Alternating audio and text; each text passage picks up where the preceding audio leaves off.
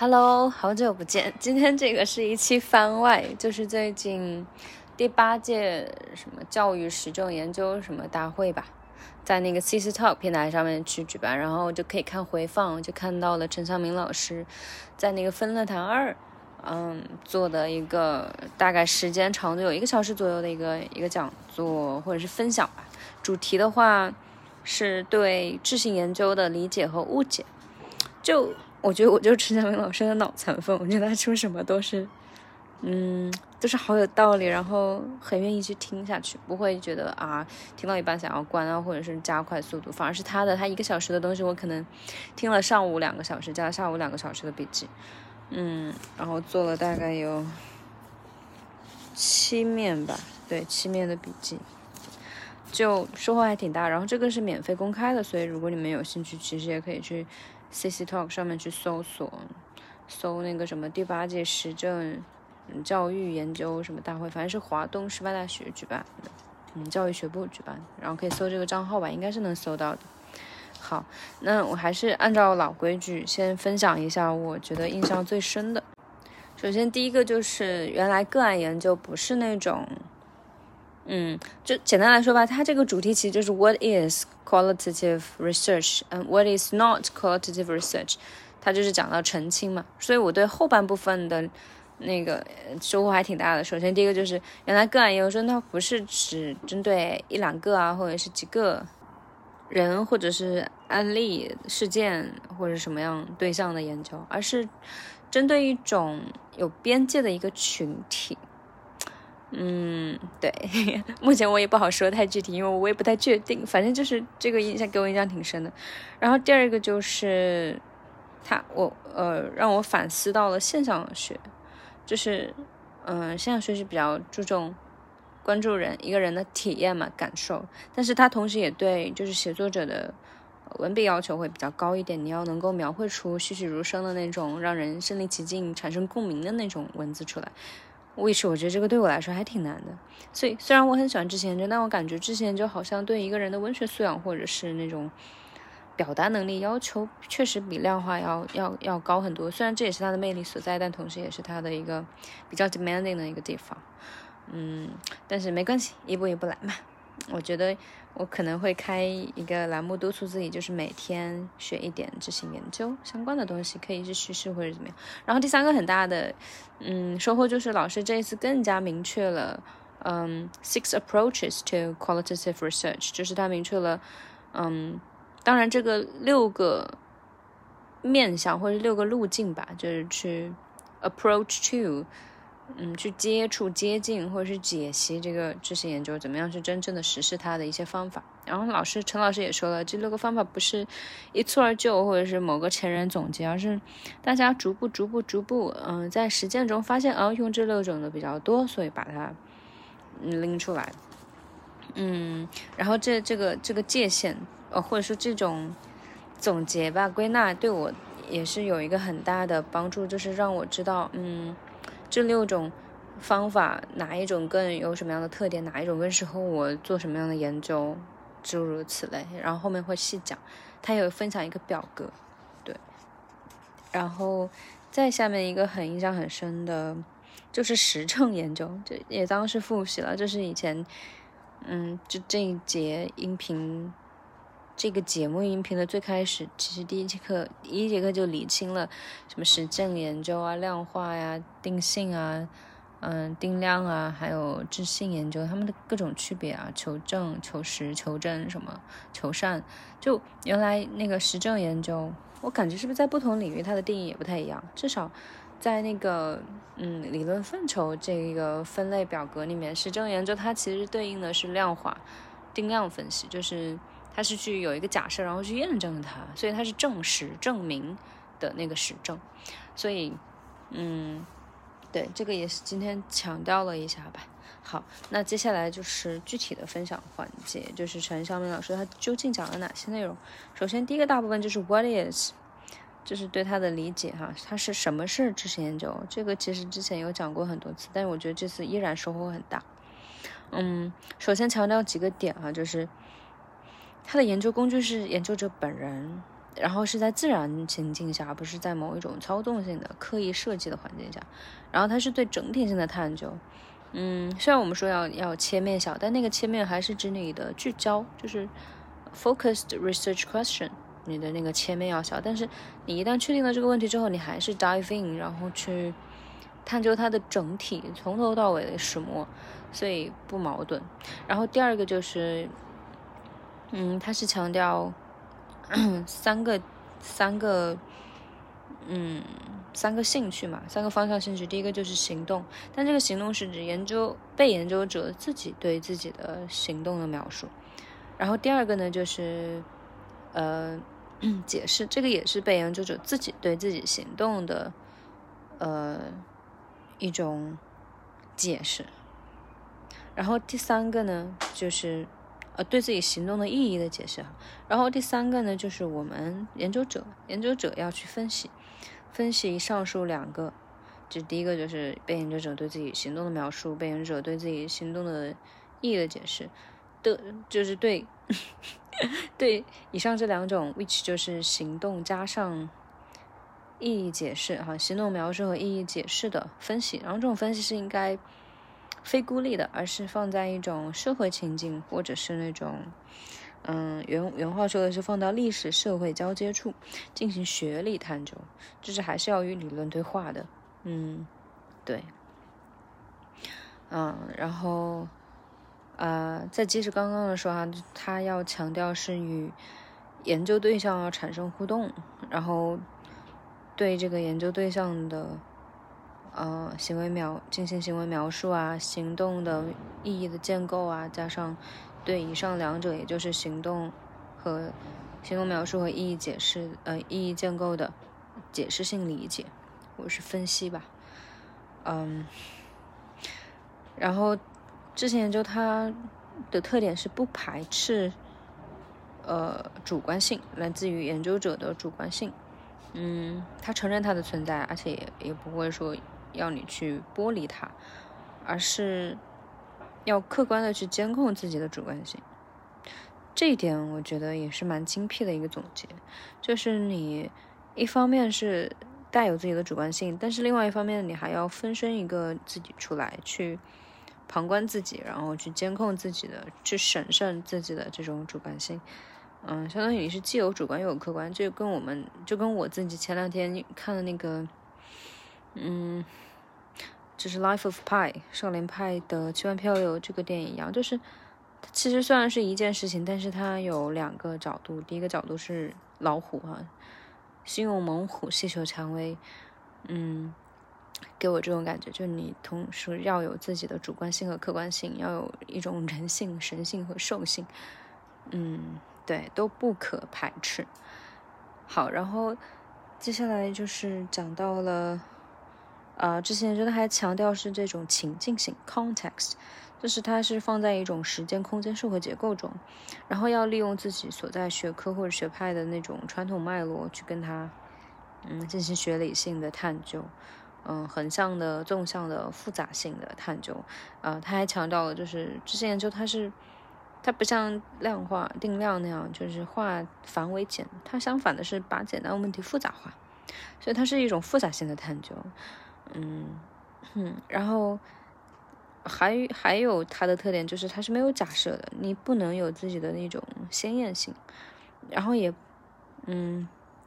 也不能以自己为中心，而是要退居到一旁去观察、探究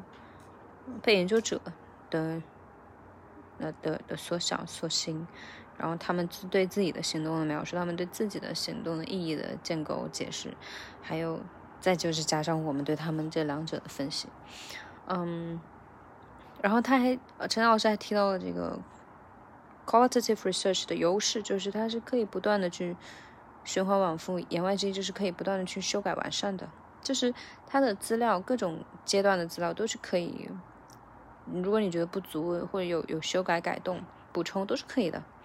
不管是你你你你访谈进行到一半觉得啊我的 research question 有问题，那你可以回去改。然后你或者你访谈结束之后你觉得啊资料好像还有哪一方面可以进一步收集，你也可以再进一步收集，进入到场域中去去去去访谈都可以。嗯，然后接着说它的特点哈，它有就是有不同的研究路径啊，这个路径有有六个主要的研究路径，后面会分享。然后第二个就是它简单问题复杂化和复杂性，第一个是多样性嘛，第二个是复杂性，第三个是情境性，前面也说过了，就是它是不讨论推不推广或者推广程度的，它就是讨论这个 context 中间的发现。然后第四个特点就是它是。探寻意义的，嗯，他不是求，他好像不是，嗯，哦，他好像也是求真哈，但他这个真不是去验证自己的假设的那种真是与否，而是去探寻意义，嗯，而且是看对方如何建构意义，看这个被研究者他们自己是如何解释自己的这个意义的。然后第五个特点呢，就是要去。了解过程，而不是追寻某一种结果，yes or no，或者什么样的因果关系，或者是什么，嗯，建出一个方程模式之类的。它是系统性、全程性的。然后第六个特点呢，就是它是很看重研究关系的，就是研究者与被研究者之间的关系，嗯，这样才能获得真实和原始的资料。就就涉及到建立和保持信任这种。这个前面都已经讲过很多次了。接下来就是一个重点，就是六种研究路径。那研六种研究路径呢，就是民族志、现象学、话语分析，然后我想想，民族志、话语分析、现象学、扎根理论，还有个案分析，还有一个是啥来着？嗯，我来看一看。嗯，对，还有一个是叙事探究，这个我其实也蛮感兴趣的。嗯，首先第一个民族志呢，就是它是存在一定时间长度的，它一定是非短期形成的，它是已经比较稳定呃稳定固化的一种嗯一个群体亚文化群体或是文化群体的价值观和社会行为习俗，然后去研究这种文化是怎么样发挥作用的，它需要长期的田野工作，然后。嗯，要求的是这种文化群体已经形成了比较稳定的文化模式，才可以去研究。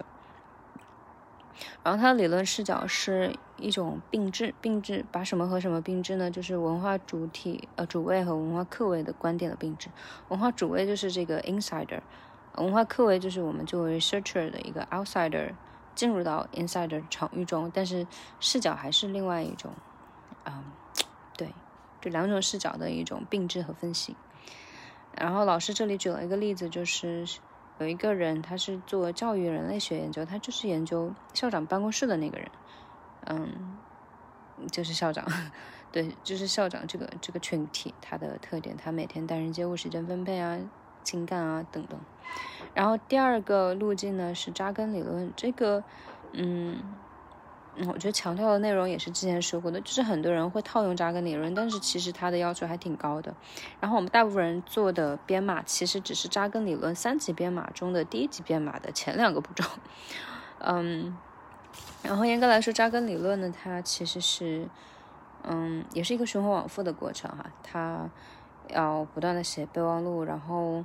从现象，然后引申到资料的收集、分析，再形成小的理论或结论。然后再回回去再去找现象，再这样往复，然后然后在这个过程中呢，你就可以总结出来类属，然后核心类属啊，然后类属底下呢，它是有属性和维度。举一个例子，就是比如说类属的话，就是看，那它的属性就有看的强度、看的频次等等。那频次的维度呢，就有多和少；那强度的频次就有高和低。核心类属就是 core category，这个好像是。嗯，好像还挺难的，就就至少它的定义就是核心类属要上一个渔网，它能够兜起、串起，嗯，某某一个某一个范围内的什么东西吧。这块说实话我也确实不太清楚，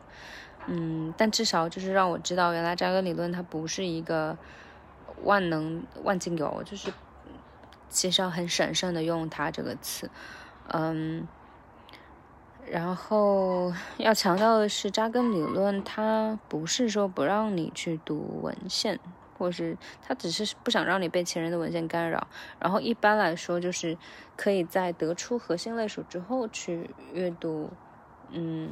文献，本领域的文献。但在这之前，你就可以读其他领域的文献，或者是上级的上级资料，就上上位文献，嗯。然后它还有一个特点，就是它可以鼓励你使用任何资料，甚至是定量的，也可以。嗯，对。然后它是适合研究行为和过程，研究行为和过程。我我现在真的，我以前还挺喜欢扎根理论，我觉得啊，好好各种理论，但是它的理念由由下自上，但是它确实操作起来可能会要求比较高一些。然后第三个路径呢，就是现象学，它是由哲学呃发展过来的。嗯，我们一般说有三类事实：心灵、心灵事实、自然事实，还有社会事实。那现象学它就是关注的是心灵的事实，所以它是很注重心灵的体验、意识的显现、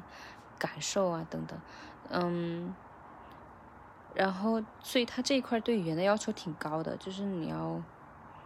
嗯嗯，你要能写出生动的，然后现在有感召性的 provocative，嗯嗯 provocative，啊，唤起共鸣的那种写作，然后是那种哪怕没有在现场的人，也没有体验过的人，也能够有身临其境的感觉，栩栩如生。嗯，然后这一点呢，它是举呃，就是举具体一点的来说，它是。会提这样一些问题，比如说人们是如何体验什么什么的，这些体验对他们意味着什么，然后这些体验对他们的意义又是什么？嗯，然后举个例子就是，嗯，他可以探究的是坐在课堂的角落里是什么样的体验，或者说被老师表扬是什么样的体验，意味着什么，意义又是什么？再比如说，嗯。也就是说，他们某一个行为或者是遭遇到的某一种对待吧，或者他们的感受，都是可以作为体验去研究。嗯，然后他强调的是，研究者要悬置自己的经验，就是他用了两个词，我觉得大概能 get 到他的点，但是具体的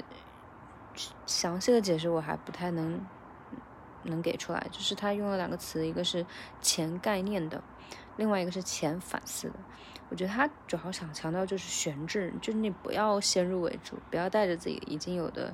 想法、概念或者反思去 take it for granted，然后用到他们的被研究者身上，你就要如其所示的看待人事物，回到实事本身。嗯，我觉得这个也是这些研究非常吸引我的一个地方。啊，对，也是努力的一个方向。嗯，然后。这个就是现象学啊，对语言要求比较高，然后要如其所示的看待事物，悬置自己的经验。但我觉得这个其实整个之前研究都是这样，所以其他的研究应该也差不多是这样一个原则。好，然后第四个路径呢是叙事探究，或者是叙事探究、叙述探究。那这个。强调的是，它与科学思维很不一样，它是情境性、时序性有，呃，然后它是比较，感觉是有始有终，要回顾、还原它原来过去的，然后也要延伸到未来的，呃，虽然它是叙事吧，但它仍要有它自己的主题性，不能就是真的像流水账那样叙事，然后它是有自己的故事结构的，嗯。然后它也有，嗯，就是两条路吧。第一条路是文学作品那种，就是要有一个核心故事线，有关键人物，然后关系，比如说权力关系、利益关系，然后事件啊、冲突、高潮、结局。然后第二条路呢，就是稍微简单一点点，就是走叙事结构、叙述结构，就是嗯，背景啊，社会历史背景，然后再就是背景拓展，比如说社会历史的背景。然后第二步呢，就是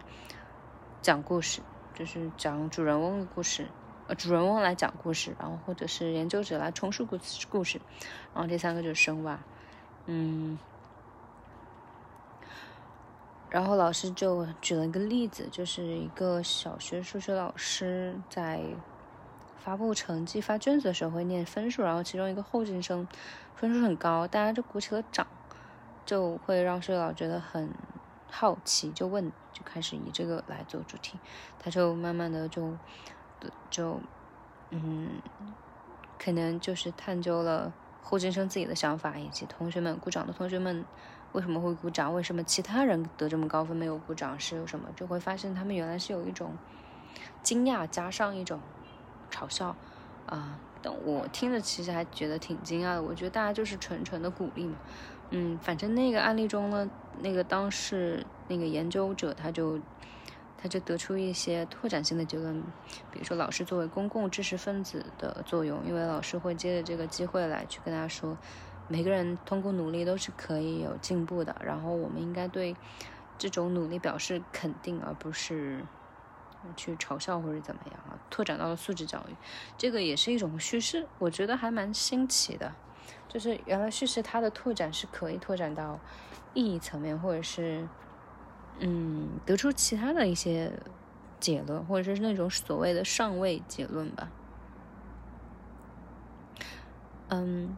然后老师还强调说，叙事不仅仅是讲故事，它也应该要有理论视角或者是理论对话。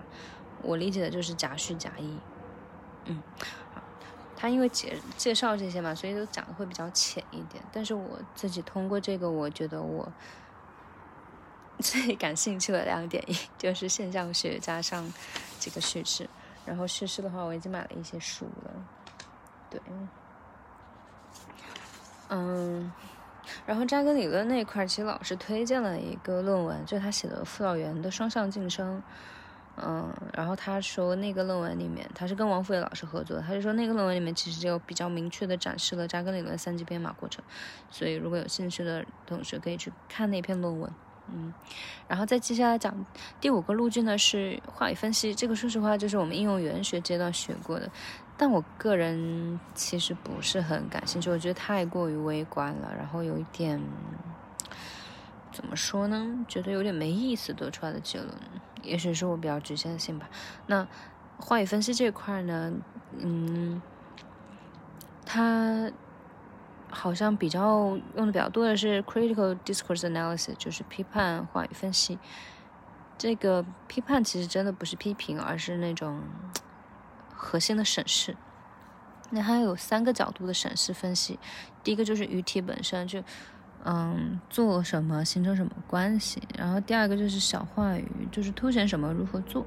第三个就是风格，就是他的情态评价，他是坚定的、自信的还是犹疑的。嗯，然后这边又举了一个例子，就是一个老师，他为了让自己的同事的学生孩子拿到三好学生，他就劝说说服。一个本应该拿到三好学生的一个学生放弃，那他的劝说就是非常直接，没有余地的，嗯，就说你已经有了一个什么什么加分，让那这个三好学生就放弃吧，或者让给谁吧，嗯，所以从这一个话语来分析的话，就是首先他的语体方面在在做什么，形成什么关系，就是是一种劝说、说服的本质，然后他是。想要改变学生的态度的，然后第二层面就是小话语，它凸显了什么？如何做？那，嗯，他就是想要凸显这个老师自己的一种公平，然后他是自上而下去做的，就是以一种老师的那种不容智慧的一种口吻去对学生说的这种。方式，然后第三个程度层面情态和评价，那他的情态是非常肯定的、自信的，没有探讨余地的，嗯，风格好。然后，嗯，其实除了 CDA 就 Critical Discourse Analysis 之外，还有其他的角度，比如说言语行为、话轮，嗯，对话分析、权威话语。内部说服性话语、多重声音等等，然后再就是对语言形式和主题进行分析。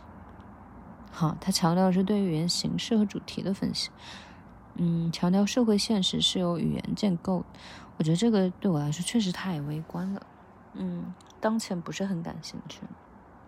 然后最后一个路径是个案研究。我本来以为个案研究是那种挑那种典型的一两个学生进行个案采访啊、访谈怎么样？后来才知道，原来，嗯，它是指对一个有边界的系统的整体性的研究。所以，